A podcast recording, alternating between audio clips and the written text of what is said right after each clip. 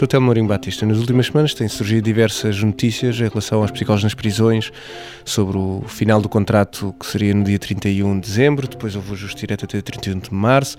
Enfim, eh, que update é que pode fazer desta situação? As notícias que têm surgido uh, reportam são uma infeliz e continuada situação que se vive todos os anos com a contratação dos psicólogos e que uh, a Ordem fez uma intervenção como não podia deixar de ser, dado que isso põe em causa os serviços que são prestados, uh, já de si uh, poucos, em função do número de pessoas que existem em Portugal que poderíamos apoiar. E por isso tivemos que fizemos essa alerta e fizemos uma intervenção de forma a chamar a atenção claramente a quem de direito para aquilo que era uma redução uh, de serviços e uma interrupção eventual de serviços uh, que poderia levar, de facto, a consequências uh, dramáticas, mais ainda tratando-se do final do ano, do Natal, período em que muitas vezes, pela natureza do período, há um acentuar também de perturbação psicológica. Mas mais do que isso, havia que, uh, e é que destacar, a necessidade de um, este assunto ser um assunto que se resolve uh, de fundo. Ou seja, nós não podemos estar todos os anos com soluções uh, tipo pense rápido a tentar resolver questões que de fundo são importantes. assegurar a continuidade dos serviços e assegurar que eles são prestados por um número suficiente de pessoas é muito importante. Tanto mais que até as próprias formas de contratação têm sido alvo de críticas anteriores uh, do próprio Tribunal de Contas. E por isso, uh, alertar para isto é naturalmente muito importante para que as pessoas que são utilizadores de serviço que não fiquem desfavorecidas. E resta acentuar um aspecto muito importante. Estas pessoas já são, há muito poucas pessoas que são abrangidas por estes serviços, porque há muitos poucos psicólogos nestas funções. Esta redução, esta redução daquilo que já é pouco, é algo que é muito preocupante. De facto, 30 psicólogos para 14 mil reclusos é insuficiente.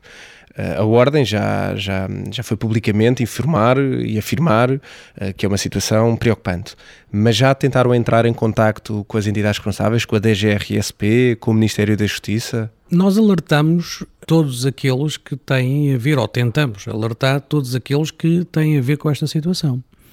E no caso do Ministério, uh, e após a resposta de que os, os reclusos poderiam beneficiar dos serviços do SNS, uh, nós achamos a resposta insuficiente e inaceitável, porque não se trata, naturalmente, nem a função e a natureza do SNS é essa. Evidentemente, em casos de emergência, isso pode acontecer, mas não podemos confundir as funções dos psicólogos que estão no SNS, nem eles servirem aqui para fazer muitas das funções que os colegas que estão ah, nos serviços prisionais cumprem. E por isso, isto não é uma resposta.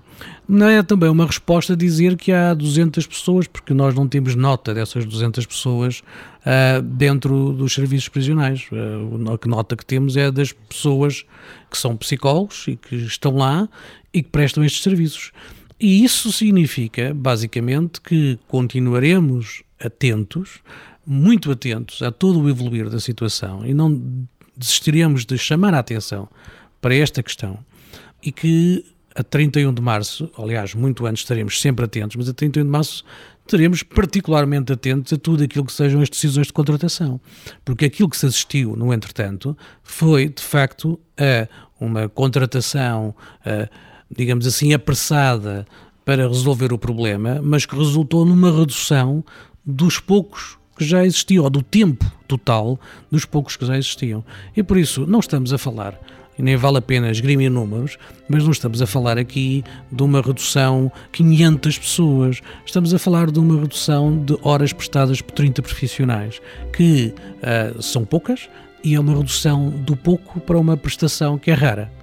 E não acha incongruente a DGRSP dizer que uh, Portugal tem de baixar a taxa de reincidência, que os custos são elevadíssimos, etc., e depois não se aposte no, no, nos principais profissionais, que são os psicólogos, na mudança comportamental? A questão fundamental é o que é que nós queremos fazer em termos, se é possível, uh, fazer omeletes sem ovos. Aí parece que até agora não se descobriu a forma de o fazer.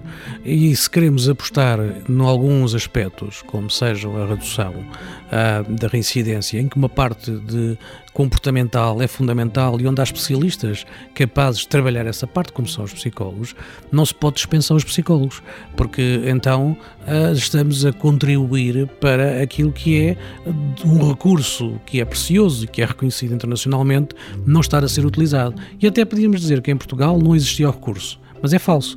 Ele existe, está qualificado, pode ser utilizado e infelizmente está a ser reduzido.